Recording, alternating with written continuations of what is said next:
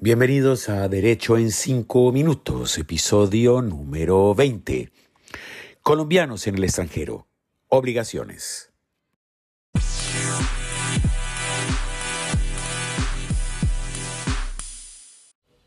Soy Edgar Humberto Campos y hoy los saludo desde la Cataluña profunda española. Estamos en la población de Amer. Como ustedes podrán escucharlo, bastante afectado de la voz luego de nuestro periplo por las eh, montañas pirineicas, Pirineo francés, acompañando un poco el Tour de Francia. Y precisamente eh, en ese periplo en territorio francés, eh, fuimos testigos de una gran multitud de desmanes que se presentaron en las calles, eh, sobre todo de ciudades como París, Lyon, eh, Montpellier, mm, producto de las eh, revueltas generalizadas luego de la muerte de un chico de 17 años a manos de la Gendarmería francesa en eh, hechos bastante confusos materia de investigación eh, que surgen luego de saltarse un control de velocidad. Este chico ser eh, detenido su vehículo por parte de las autoridades y luego arrancar a toda velocidad, momento en el cual pues uno de los gendarmes acciona su arma de fuego con el resultado ya por todos conocidos. Alcaldías quemadas, bibliotecas incendiadas, establecimientos de comercio saqueados, todo un caos que ha generado una eh, respuesta tanto política eh, como jurídica por parte del eh, gobierno francés. Es por ello que en nuestro podcast del día de hoy quiero hablar acerca de todas esas obligaciones que, colombiano, que como colombianos asumimos cuando nos encontramos en el extranjero. Bienvenidos.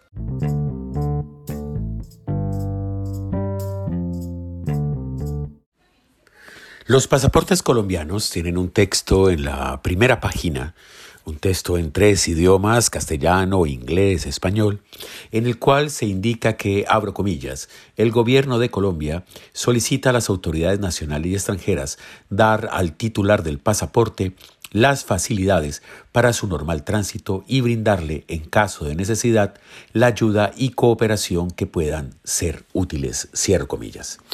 Pues bien, con esta, eh, digamos, eh, advertencia, o más que advertencia, con este texto, el, gobierno de Colombia está solicitando que los colombianos sean auxiliados por las autoridades extranjeras cuando no nos encontramos en el país.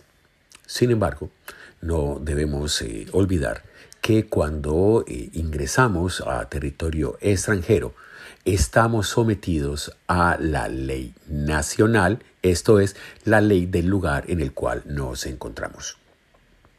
Los hechos que se han presentado aquí en eh, territorio europeo, en particular en territorio francés, eh, hechos violentos que hemos eh, seguramente seguido por las redes sociales, por las noticias, en la tele, en la prensa, en la radio, han sido de tal eh, nivel que han generado un gran cuestionamiento por parte de políticos, académicos, eh, incluso población en general, sobre eh, los deberes que como extranjeros debemos cumplir en territorio no patrio.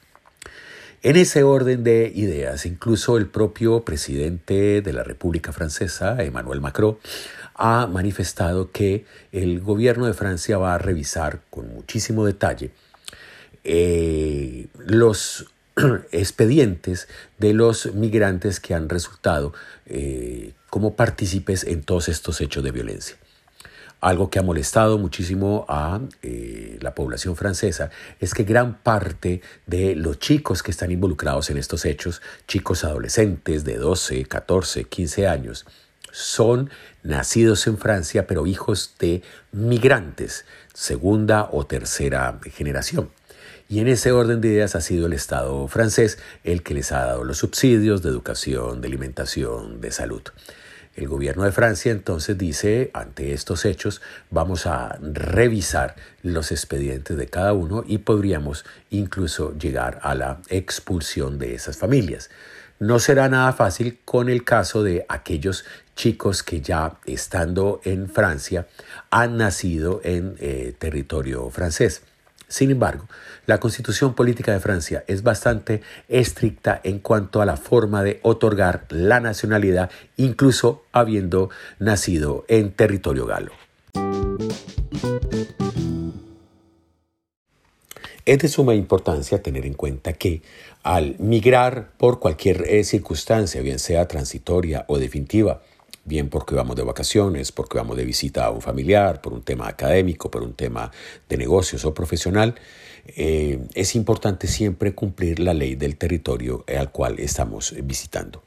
Lo segundo es que, y es nuestra recomendación dentro de este podcast de Spotify Derecho en 5 minutos, verificar cuáles son los teléfonos y la dirección en la cual se encuentran ubicados nuestros consulados colombianos en ese territorio o nuestra embajada en dicho país.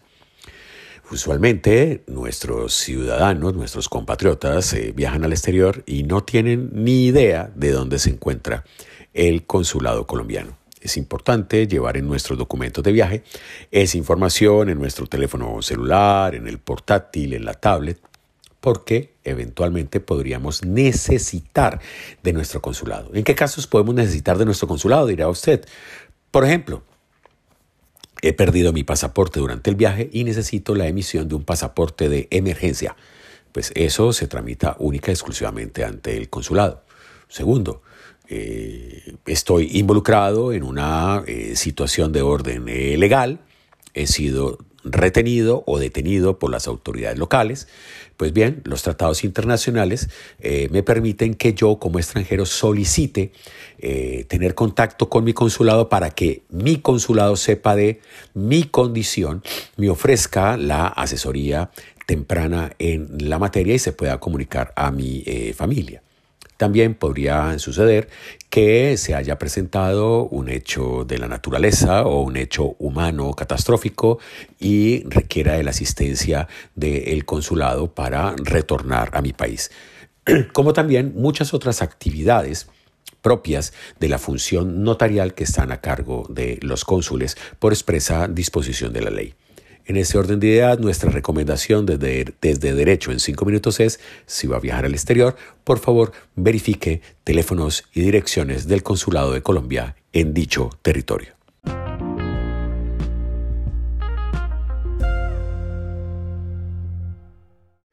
Pero para finalizar este podcast en la tarde de hoy, domingo, Derecho en cinco minutos, es importante recordar que como colombianos en el exterior representamos a nuestro país. De verdad que es bastante incómodo o molesto eh, sentir en algunas ocasiones eh, aspectos homófobos o discriminatorios por el hecho de ser eh, colombianos. Y seguramente muchos de ustedes o de sus familiares lo han padecido. De hecho, quiero eh, contar que ahora cuando estábamos ingresando a la Unión Europea, hace exactamente 10 días, y veníamos eh, a bordo del vuelo de la aerolínea Avianca, el vuelo 180 que había salido de Bogotá, eh, al llegar al aeropuerto internacional del Prat, la Policía Nacional Española a viva voz dijo, los colombianos, exclusivamente el mensaje era para los colombianos, deben por favor alistar la siguiente documentación billete de regreso, reservas hoteleras o cartas de invitación. El resto de, eh, digamos, eh, viajeros que en ese vuelo venían eh, pasajeros chilenos, peruanos, ecuatorianos, etcétera, no tenían ese tipo de indicaciones. Hay que recordar que, por ejemplo, los ecuatorianos requieren todavía visa Schengen, la cual Colombia ya no necesita para visitar Europa. Así que recordemos que cuando estemos en el exterior representamos a nuestro país y que cualquier hecho en el cual nos veamos involucrados y que sea negativo, pues va a influir también de manera negativa en la imagen de nuestro eh, territorio.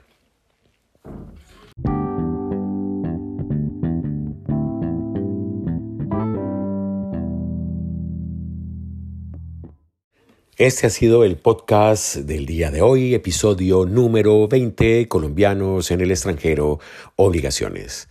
La próxima semana, si Dios nos da permiso, estaremos haciendo un podcast que me parece bastante bonito, Quiero que todos estén enganchados, estaremos eh, hablando o regresando a los orígenes de ese derecho que llamamos romano-germánico o que llamamos derecho eh, continental. Ya sabrán por qué estoy hablando de ellos. Así que hasta dentro de ocho días soy Edgar Humberto Campos desde la Cataluña española. Hasta pronto.